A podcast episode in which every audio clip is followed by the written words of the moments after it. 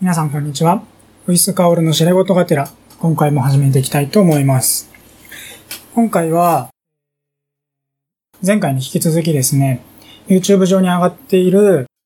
チューター 4U っていう YouTuber が出しているチュートリアルをやってます。ロボットドッグって YouTube で検索してもらうと多分たくさんヒットしてると思うんですけど、そのロボットドッグチュートリアルは結構人気で、そのチューター 4U のアップロードしてるロボットドッグチュートリアルは結構人気なようで、それを試しにやってみたよっていう、やってみた人の動画もたくさんヒットしたりします。なので、チューター 4U さんの動画を見て、いろんな人がブレンダーの練習をしてるんだなっていう様子を垣間見ることができますね。ロボットドッグって検索で入力すると結構出てきます。それをですね、私も今回はやってみると。練習でやってみるというようなイメージでやってます。知れ事がてらというのはですね、えっと、初めてご覧になる方のために説明をすると、私、ウイスがですね、こういう風に、知れ事っていうのはザレ事っていう意味なんですけど、知れ事をお話ししがてらですね、背景の動画の方では私がブレンダーを練習しているところをご覧いただいて、で、普段、墨長めチャンネルでは、 Inkscape っていうソフトウェアのチュートリアル動画を出してるんですけど、それを見て、 Inkscape を身につけようとする皆さんを応援する意味で、私も新しいチャレンジをしてみるというような趣旨の企画でございます。で、今まさにシリンダーを追加して、で、頂点の数を決めてとかっていろいろやって、やってますね。ロボットの犬を作ってます。チュートリアルの内容の話はですね、この辺にするとして、今回は何の話をしていこうかなというとですね、今回は、来たる2019年、今日録音しているのがですね、2019年3月27日で、動画の方からも1ヶ月、動画の上の方に日付載ってますけど、動画と比べても1ヶ月以上経っちゃってますが、2019年の3月27日なんですが、来たる2019年4月の頭にですね、墨長めチャンネルはいろいろとブランドのリニューアルを企画してます。で、それについてのお話をちょっとしていこうかなと思ってます。墨長めチャンネルの歴史というかですね、これまでどんな風だったかっていう概要を簡単に振り返ってみると、墨長めチャンネルっていうのは2016年の4月3日に開設された YouTube チャンネルでした。そこからですね、まあ3年間ぐらいこの活動をやってるわけですけど、いろいろとやってみた結果うまくいったこととか、やってみた結果うまくいかなかったこととか、やっているうちに実は違うところが伸びていったところとか、いろいろと見えてきて、その方向性が最初からビシッと全てのことが定まっていて、それに向かってやってるっていうよりも、やりながら考えて進めてるわけですけど、けど、まあ、いろいろなことがあったわけですね。最初2016年に始める前に、実は2015年の10月ぐらいから、 Inkscape のチュートリアルをやりたいなとは思ってたんですね。で、もともと始めようと思ったきっかけっていうのは、 Inkscape っていうソフトウェアを僕は多分2000 12年か11年か13年かそのあたりぐらいから使い始めてるんですけど、すごいいいソフトウェアで、使い勝手もいいし、いろんないいものが作れるから、このソフトウェアは素晴らしいということは思ってたんですね。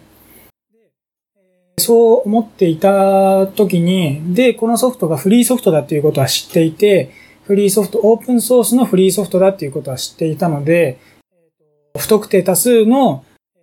開発者が、世界中の有志の開発者が寄ってたかってコードベースにコードを追加していって改善して作っているソフトウェアだっていうことは知ってたんですよね。僕はプログラムを書けないと言っていいでしょう。書けないので、プログラミングできないので、 Inkscapeに貢献したいなと思いつつも、プログラム書けないので貢献できないというふうに思った時に、じゃあどうやったら Inkscapeっていうこの面白いソフトウェアのプロジェクトに対して恩返しできるかなって考えたときに動画チュートリアルでも作ってみようかなって思ったんですよね。それが2015年の10月でした。だから使い始めて3年ぐらい経った時ですかね。だからちょうど今折り返し地点なんですかね。使い始めて3年で墨長めやりたいなと思って、で、現在は墨長め始めて3年経過してるんで、ちょうど折り返してるのかもしれないですけど、折り返してて意味わかんないですね。全部で多分7年ぐらいの経歴があるうち、4年間はただ使ってて、3年間はチュートリアル墨長めをやってるって感じですかね。まあそんな感じですと。そんな中で、そういうふうに思って始めたんですよね。2015年の10月ぐらいのタイミングで、えっ、と、もしやるなら、こんな風にしたいなってことをいろいろと妄想してて、その時はただ妄想してるだけだったんですけど、例えば、墨長めっていうチャンネルの名前も、その2015年の10月ぐらいのタイミングで作ってたんですね。あの、こんな名前にし、どんな名前にしようかなって、もしやるならどんな名前がいいかなっていうことで、まあ、考えて墨長めっていう名前をその時思いついてたんですね。そこから4ヶ月ぐらい、ん？半年ぐらいですかね。作らなかったわけですけど、結局。15年の10月に思いついたけど、本当に始まったのは16年の4月だったので、そこから半年ぐらいは実際の行動には移さなかったわけですけど、名前だけはその、墨長めが始まる半年前には決まってたんですね。その時に墨長めのロゴも同時に作ってたんですね。今現在のロゴ、この動画のオープニングも、これまでのロゴを使いますけど、なんていうんですかね。目、目みたいなロゴマークで、丸の中に点があって、それが目みたいになっていて、その目の下に縦棒が一本あって、目の上になんか眉毛みたいな、こう、アーチが、子が、子って円弧の子ですね。個があって、っていうようなロゴマークになってますけど、それも2015年の10月時点で思いついてというか作ってたんですね。それの、そのロゴマークをどんな風にして思いついたかっていうのは、ちょっとあんまり正確には覚えてないですけど、けど基本的には何を考えてたかっていうと、墨長めっていう名前なので、墨長めの巣をベースに作りたいなと思ってたんですよね。なので、ロゴについて今まで多分説明したことなかったですけど、あのロゴマークの意味は、基本的にはひらがなのすなんですよね。なので、ひらがなのすに基づいて、ロゴを作りたいなと思ったあんな形になってます。ひらがなのすみたいに横棒があって、その下に丸があって、その下に縦棒があるのはひらがなのすをイメージしてるんですよね。その時は、その時っていうのは2015年の10月の時点ですね。で、その時は本当に妄想してるだけだったんで、まさかこのロゴを本当に墨長めチャンネルのロゴとして使うとは思ってなかったんで、結構、まあ、特貫工事というか、適当っていうとちょっと言葉が悪いですけど、まあ、特に思いついたものをそのまんま使ってるだけで、えっ、ー、と、思いついたアイディアを特にブラッシュアップとかしたりせず、まあこんなの思いついたねっていう感じのまんま終わらせてたんですけど、まさかその半年後にですね、本当に採用するとは思ってなかったんで、結構もうちょっと改善の余地があるデザインになってたなと思ってるんですね。2016年の4月のタイミングで動画を撮ったし、編集もしたから、YouTube のチャンネルを作ろうと思った時に、でも、チャンネルのアイコンって最初に設定しないといけないじゃないですか。なので、設定するべき画像がないから、とりあえず2016年、15年か ?2015 年の10月の時点で作ってた画像をそのままアイコンとして使おうっていうことで、本当に適当にって言うと言葉が悪いですけど、その、特にブラッシュアップせずに、思いついたものをただそのまま作っただけの画像を、本当にそのまんま採用したんですよね。まあそれでもまあそんなに、えっと、悪くないロゴ、悪いロゴだとは思ってなかったので、結局それをそのまんまですね、3年間、2016年の4月から今2019年の3月ですけど、までずっと使い続けてたわけですね。ただ、まあやっぱりこのロゴはその特感で作ったものだったし、いろいろと問題を抱えているので、ちょっとブランドとしてしっかりしたいなと思ってきたんですね、最近。そこで、最近、墨長めのロゴを新しくしようということで、新しいロゴをデザインしました。墨長めチャンネルはですね、YouTube にもちろんチャンネルがありますけど、墨長めとしての活動は、実は YouTube だけじゃなくって、Twitter にもアカウントがありますし、公式のウェブサイトも運営して、いろんな記事を書いてるんですけど、なので、墨長めの活動の拠点は、まあ、いくつかに分散してますけど、そのうちの一つが YouTube ということなんですね。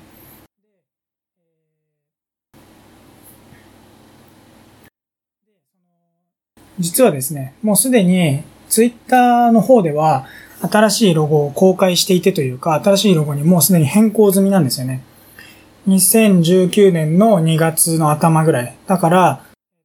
この録音で喋ってるタイミングからすると、ちょうど2ヶ月弱ぐらい前なんですけど、2019年の2月の頭ぐらいから、新しいロゴを作らなきゃいけないなということで、検討を始めていて、で、そこの時に作ったロゴを今新しく採用しようとしてます。で、YouTube の方では、まあ、どっちかっていうと YouTube の方が本命で、Twitter は、まあ、なんていうか本当に補足的なことしか喋ってないというか、Twitter のでツイートしてる主な内容は、墨長めのウェブサイトの記事への動線として記事をツイートするっていうことと、あと、YouTube に上げている動画のチュートリアルがありますけど、その動画チュートリアルのアイディアを練ってる段階っていうのは結構あるんですけど、その動画そのものはだいたい10分から20分ぐらいの長さになってますけど、動画を作る前にですね、どんなチュートリアルがいいかなってアイディアを構成している時間っていうのはあるわけで、そのアイディアを構成する時間って結構長いんですよね。それが、うまくいけば3、4時間ぐらいでアイディアがまとまるんですけど、うまくいかないと、12時間ぐらい考え続けることもありますし、というかそもそも、録画しようかなって思った日にアイディアを考え始めてまとまらなかった時に、実は3週間前にも考えてたことが、いろんなアイディアと混ざってうまくいくっていうこともあったりするんですよね。っていうのは、なんか例えば、例えばの例で言うと、壺の動画、壺壺のイラストを描きたいなって思った時があったんですね。まあなんかすごい、すごいスペシフィックな話題ですけど、壺の動画作りたいな、壺のイラストを作りたいな、立体的な壺を Inkscape で作るのをやりたいなって思った時があって、で、どんな壺がいいかなと思った時に、単純な壺のイラストにしてももちろんいいわけですけど、なんかもうちょっと凝った壺のイラストを描いて、なんかこう面白いチュートリアルにしたいなと実はいつも思ってるんですね。というか、実は墨長めチャンネルで作ってるロゴっぽいものはですね、必ず常に2つのテーマが重ね合わさってるんですね。それについてもなんか言いたいような気持ちも山々なんですけど、けどなんか自分のネタを自分で解説するのってなんかそんなにかっこよくないかなとも思うので、あんまり喋ってないんですけど、今回一個だけ例を挙げて言うと、その、自分のノートにですね、紙のノートがあって、そこでネタをいろいろと、落書きベースですけど、落書きベースでネタを考えたりしてるんですけど、チュートリアルこんなネタないかなみたいなことを考えたりして、動画のネタ作りしてるんですけど、ネタ作りっていうかその各イラストのテーマ、モチーフ作りみたいなやつですね。で、なんかこう、ふと壺のイラストを描いた時があって、あ、ツボ面白いなと思って、ツボでなんかできないかなと思ったんですけど、ただツボやるだけじゃ全然面白くないんですよね。ただツボのイラストを描くだけじゃ全然面白くないので、面白くないっていうのは、視聴者の方にとって面白いかどうかちょっとわかんないんですけど、僕として面白くないんですよね。ただそれだけのネタだったら、なんか誰でもできるし、もっと、なんか僕にしか、なんか出せないようなちょっと凝ったって言えばポジティブだし、ちょっと変なって言えば、まあ、ネガティブかどうかは置いといて、主観が入る表現になりますけど、なんかできれば、なんでそんなこと思いついたのって人から言われるような面白いアイディアで動画作りたいなといつも思ってるんですよね。なので、ただのツボのイラストで動画を完成させたくなかったんですよね。なので、そのツボで面白いアイディアないかなーってずーっと思ってて、で、それが最終的に形になったのは多分2ヶ月ぐらいかかったんですけど、最終的にはナンバー88のルビンの壺っていうイラストを描いて、で、それで、なんていうかこう、アイディアが固まったんですけど、本当にただの壺、ゼルダの伝説って皆さんやったことあるかどうかわかんないんですけど、ゼルダの伝説って壺をあの持ち上げて投げて割ったりとか、あと剣で切って叩き割ったりとかするんですけど、そのゼルダの伝説の時のオカリナとか、神々のトライフォースに出てくるみたいな、こう丸っこい壺みたいな絵を描いて遊んでたんですけど、この壺じゃ面白くないよなと思って、なんかもうちょっと面白い壺ないかなと思った時に、なんか3週間ぐらいしてふと、ルビンの壺ってあるじゃんと思って、ルビンの壺だったらちょっと面白いなってことで、ルビンの壺っていうのは作詞みたいなやつなんですけど、作詞ってトリックアートなんですかね。ちょっとわかんないですけど、そういうやつだったら面白いなっていうことで、ルビンの壺に落ち着いたんですよね。で、ルビンの壺も、まあ、ルビンの壺にしようと思った後も、まあ、いろいろと試行錯誤があって、で、最終的な成果物ナンバー88、ナンバー88は、トゥーンレンダリングみたいな雰囲気で、まあなんていうか、アニメ塗りっていうんですかね。その影の部分とハイライトの部分がグラデーションになるわけじゃなくて、パキッとした線、境界線があるような明るいところ、暗いところ、まあ中間調のところと、グラデーションじゃなくって、パキッとこう、線がある塗り分けみたいな感じでやってますけど、こうじゃなくって、もしかしたら、グラデーションで塗り分ける方法もないかなとかっていろいろ模索したんですけど、グラデーションにするとですね、なんかこう、あんまり複雑になりすぎちゃうので、それはチュートリアルとして良くないなってことで、最終的にはこういう、こういうって、まあ、ご覧になった方はわかるかもしれないし、ご覧になってない方はぜひ見ていただきたいですけど、アニメ塗りっぽい、パキッとした境界線のある影の付け方とハイライトの付け方になってるんですよね。でも結構これも作り方も面白くって、まあ、解説はいいか。動画の方は良くって、まあ、そんな感じでですね、まあアイディアのネタを考えてるんですね。なんかもともと何の話をしたかったか忘れちゃいましたけど、いろんなネタをですね、考えている中で、考えてる途中のアイディアみたいなものをツイッターに投稿してたりするんですよね。あの、何の話をしてたかっていうと、墨長めは YouTube チャンネルもあるけど、Twitter もあるし、ブログもあるしで、Twitter の方では、もうすでに新しいロゴを公開してますよっていう話に加えて、Twitter は、ウェブサイトの記事のツイートと、YouTube の動画のチュートリアルの素材を試行錯誤して模索してる時のプロセスみたいなものをツイッターでツイートしてますよっていうことを言いたかったんですけど、ちょっとまあ試行錯誤についての話がちょっと多くなりすぎちゃいましたが、まあそんな感じですと。ツイッターの方ではもう公開してるんですけど、新しいアイコンっていうかロゴというか、ものを作ったんですね、最近。ツイッターの方ではもう出来上がっちゃったものをすぐ出すっていうような習慣になっているので、出来上がっちゃったものをすぐアイコンとして採用したんですけど、でも YouTube の方の方がなんていうか、どっちかっていうと本命な気持ちで、Twitter はどっちかっていうとサブなつもりだったので、YouTube の方のアイコンの変えるタイミングはなんか上手いタイミングにしたいなと思ってて、で、じゃあちょうど3周年のタイミングになる2019年4月にアイコンを変えようと思ったんですね。どんなロゴになったかというとですね、今までのやつは、どっちかっていうとこう、逆三角形みたいなシルエットだったと思うんですね。上が幅広で、下が細くって縦長のロゴみたいな感じだったと思うんですけど、新しいロゴはですね、どっちかっていうと平行四辺形みたいな形ですね。で、平行四辺形で、その縦線が垂直になっていて、で、横線が右上に上がるような形になっていて、で、だから右上と左下がとんがっている平行四辺形みたいな形ですね。これをどういう風にして作ったかっていう話をするとまた長くなりますけど、なんかそのプロセスみたいなものはツイッターにちょっとだけ上がってますけど、まああんまり詳しくツイッターではツイートしてないので、せっかくなので、ここで喋ろうかなと思います。なので、この動画の趣旨もう20分も喋ってますけど、やっとここから趣旨なんですけど、多分、YouTube の方でもですね、新しいロゴに変わりますっていうことはわざわざアナウンスしないですし、新しいロゴがどんな意味なのかってことについて、YouTube の方では喋らないので、YouTube の普通のなんだ、チュートリアル動画の中では当然言及しないので、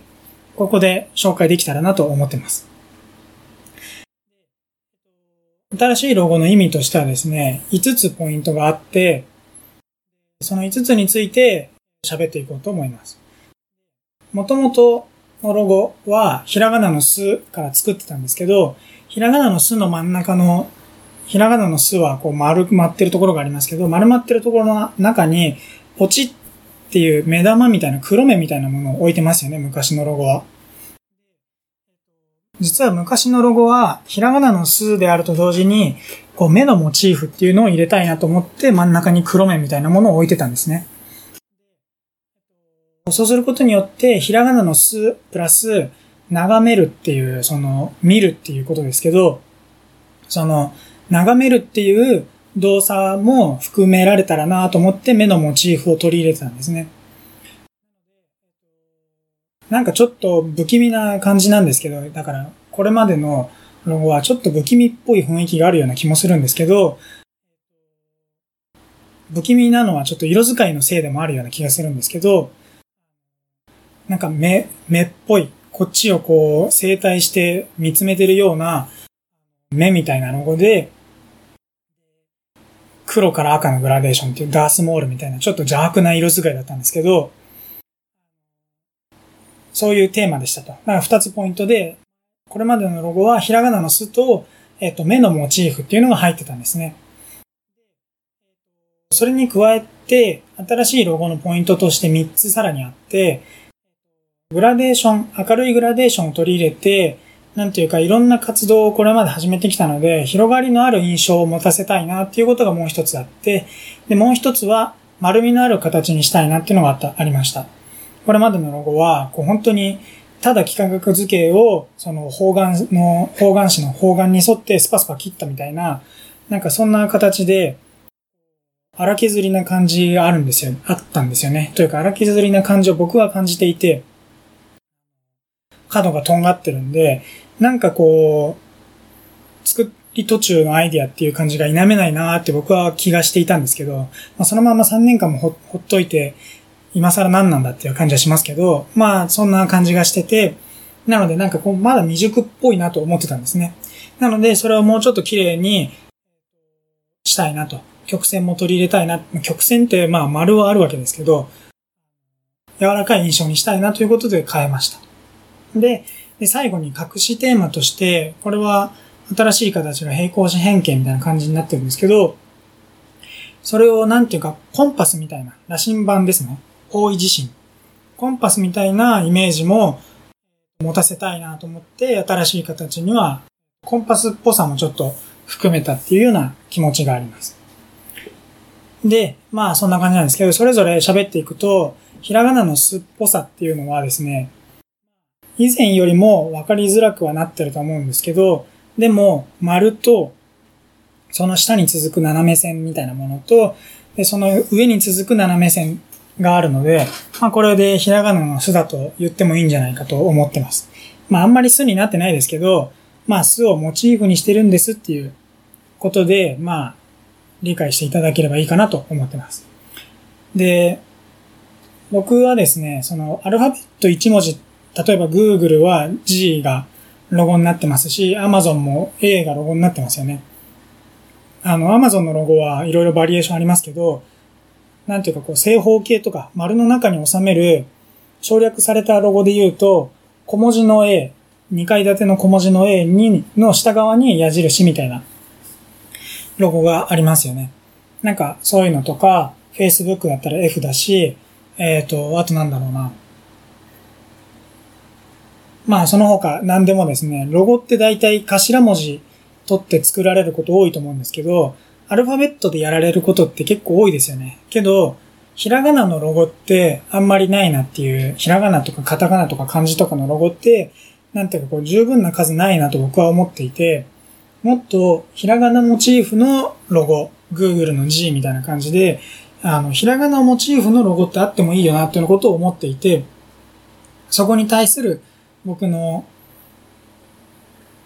僕が墨長めの巣をロゴとして採用してるのはそういった背景があったりします。ひらがなでロゴ作りたいなと思ってるんですよね。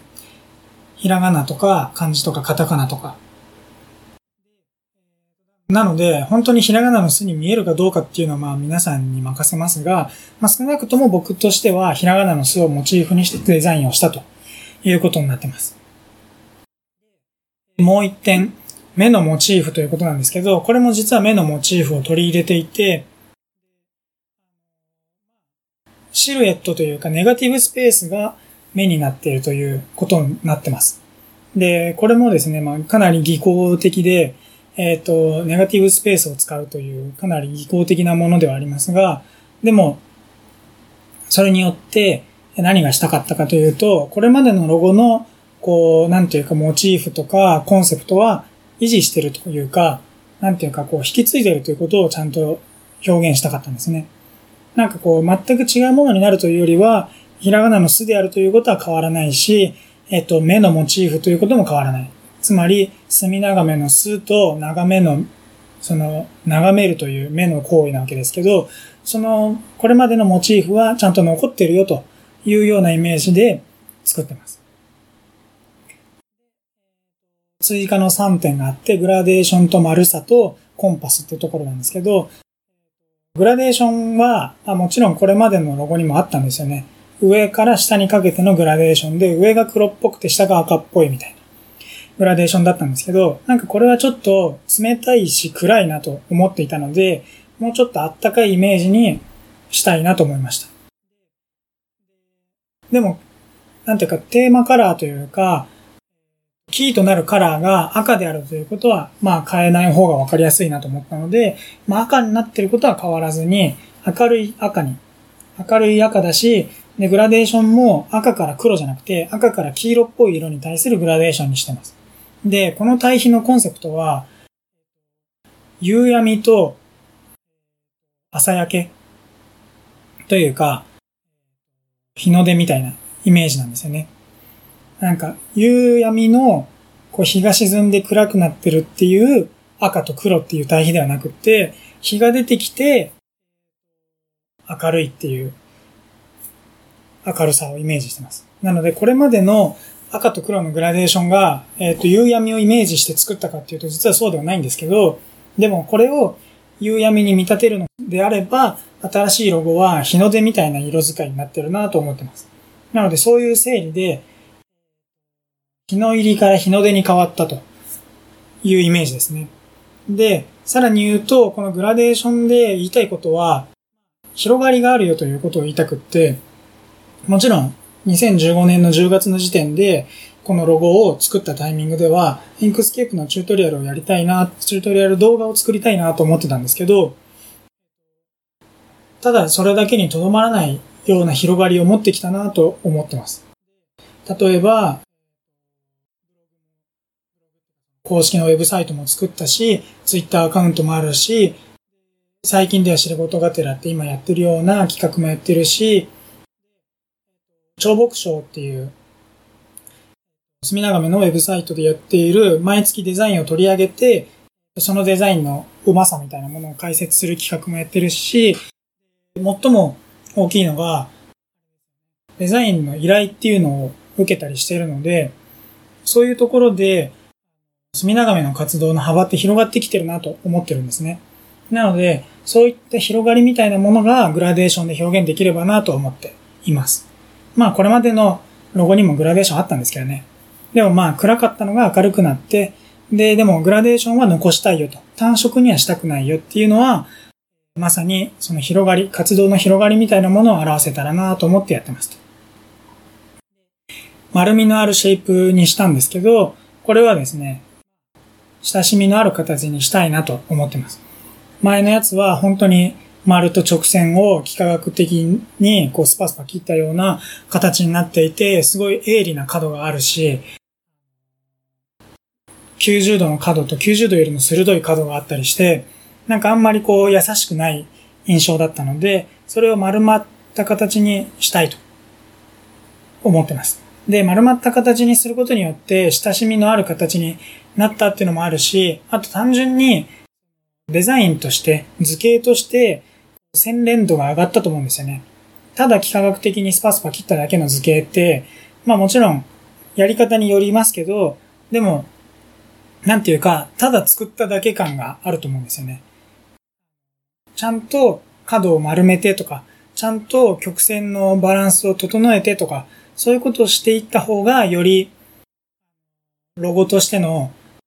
完成度は上がると思うんですけど、まさにそういう細やかな調整を、をちゃんとロゴにも施したいなと思ったので、そういうことをやってます。これまでのやつは、細やかな調整はされているとは言い難いですよね。なんていうか、本当にただ幾何学図形をスパスパ切っただけだ形だったので、とんがってる。まあ、とんがってるっていうのが大きいんですけど、そのとんがりをなくして、細かな調整もしましたというところがもう一個のポイントです。最後のテーマとしてコンパスなんですけど、これは、まあ見た目の雰囲気が、アップルのブラウザであるサファリに似てるような気がするんですけど、サファリのブラウザってコンパスじゃないですか。なんかそれっぽい雰囲気で、あの、北東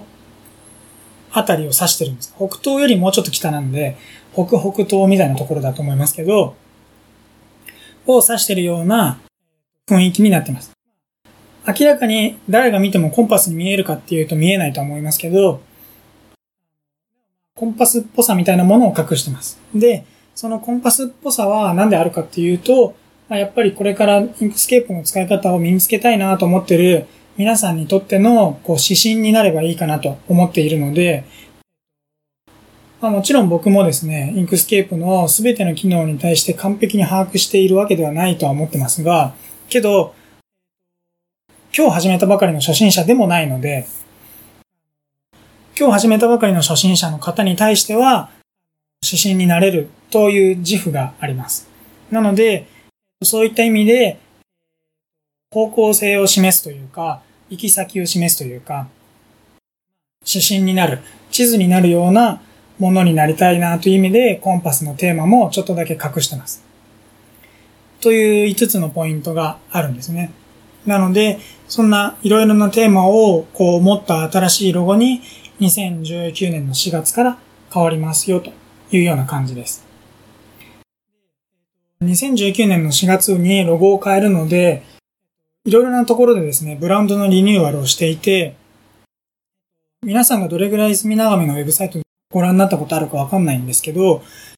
隅長井のウェブサイトは、今までは、黒、緑、白みたいな感じだったんですね。ヘッダーのところが黒くって、グローバルナビゲーションのところが緑色の帯になっていて、で、記事本文が白みたいな感じだったんですけど、それを改めですね、全体的に白っぽいクリーンな印象のウェブサイトに変えました。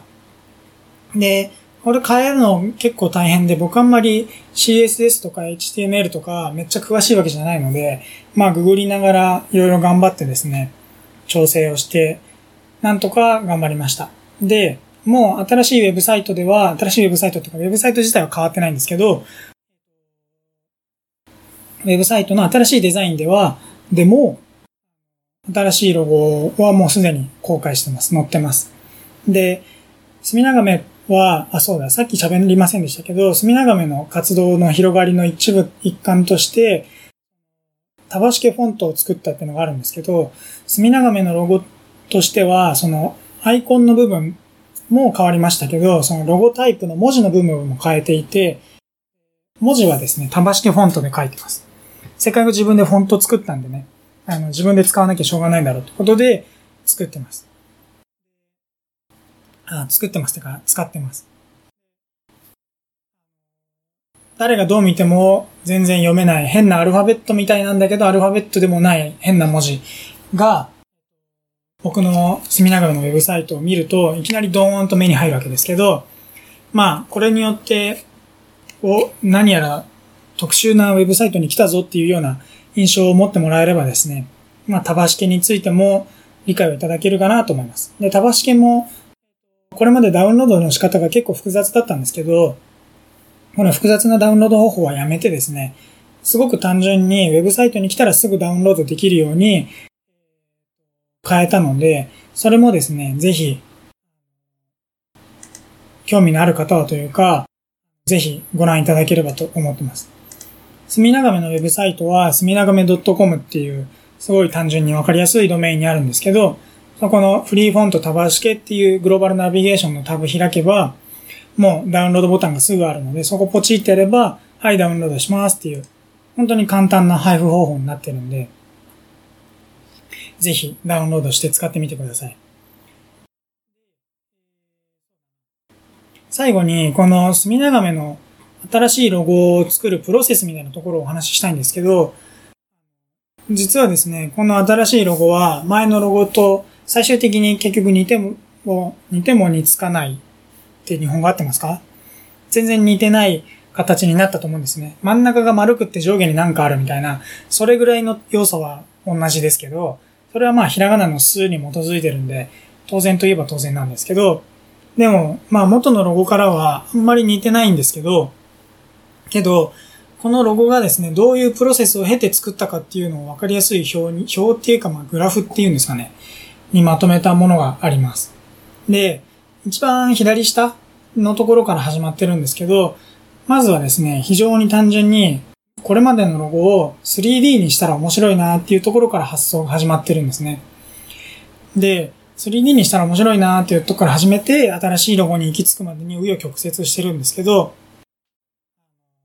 3D にしたら面白いなと思いつつ、でもただ 3D じゃ良くないからちょっと丸めたいなと思って、でもなんかこの丸め方ダサいから、なんかもうちょっと洗練した形で、これまでのロゴを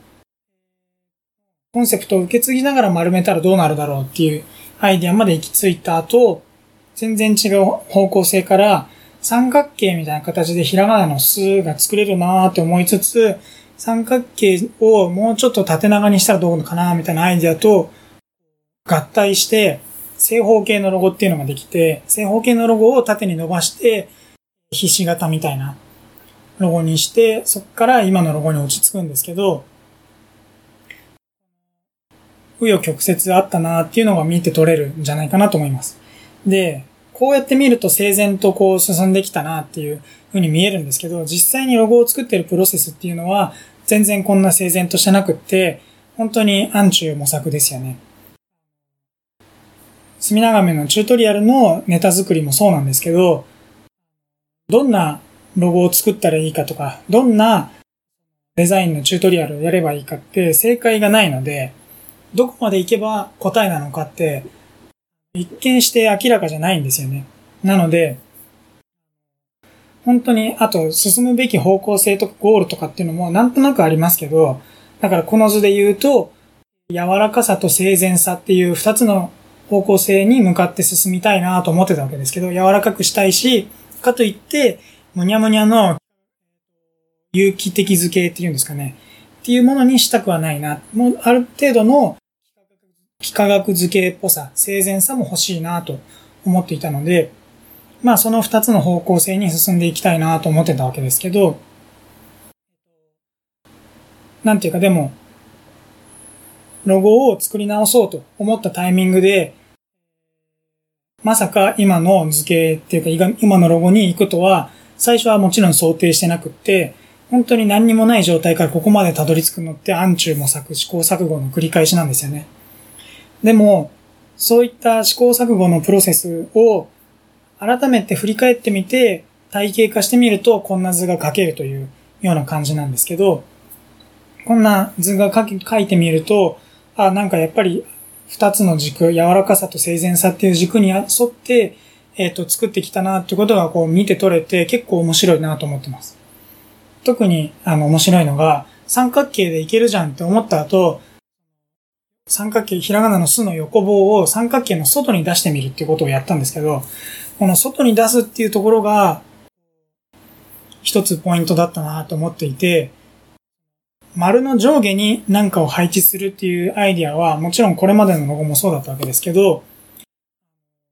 それがこう、転換点ですよね。アイデアの一つの。そうすると、新しいロゴと組み合わせて、正方形の中央に丸を置いて、余った部分にひらがなの巣の要素、横棒とか縦棒とかを置いたらいいじゃんっていうことに気づくっていうかもう発見するわけですけど、